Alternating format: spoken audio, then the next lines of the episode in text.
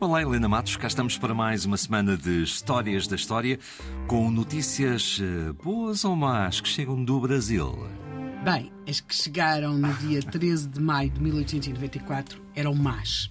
Eram mesmo. Hum, digamos que um, algo nunca acontecido nas relações entre Portugal e Brasil. Do ponto de vista social, político, político económico. Político, mas, uhum. com, mas com implicações do ponto de vista social, económico, muito até no económico. Ou seja, a 13 de maio de 1894, Cassiano do Nascimento, que era o ministro das Relações Exteriores da República do Brasil, que à época tinha como presidente o Marechal Floriano Peixoto, portanto, ministro das Relações Exteriores do Brasil, o equivalente ao nosso ministro dos Negócios Estrangeiros, comunica ao governo de Portugal um corte de relações diplomáticas.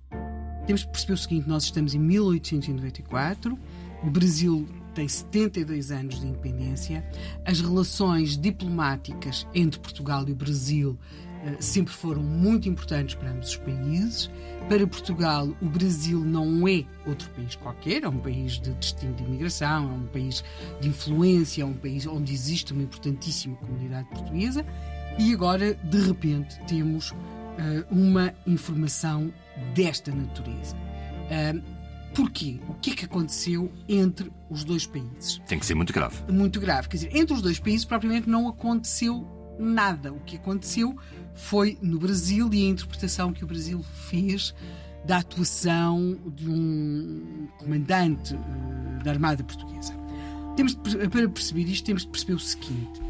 A 6 de setembro de 1893, portanto, alguns meses antes. Este corte de relações diplomáticas acontece em maio de 1894. Uh, eh, portanto, a 6 de setembro de 1893 começou uma revolta no Brasil, a chamada Revolta da Armada contra o governo de Floriano Peixoto, portanto, o Presidente da República. Este uh, movimento, uh, que vai ser liderado por primeiro por um contra-almirante Custódio José de Mel e depois pelo almirante Saldanha da Gama, e aqui convém fixar este nome, almirante Saldanha da Gama, vão lançar, portanto, estão contra o, o, o, presidente brasileiro e vão lançar um manifesto, como acontece na maior parte das revoltas. Esse manifesto é interpretado como sendo monárquico. E, de alguma forma, sendo monárquico, quase poder interpretar como sendo uh, muito favorável à influência portuguesa. Havia até quem falasse no restaurar da, da, da, da, família imperial, e a família imperial era a mesma que a, que a família real portuguesa, portanto, os Braganças. E rapidamente começa a correr a notícia que a colónia portuguesa, que é importante, no Brasil, tinha até Primeiro que tinha simpatia pelos revoltosos, depois, mais complicado, que podia ter apoiado ou financiado esta revolta.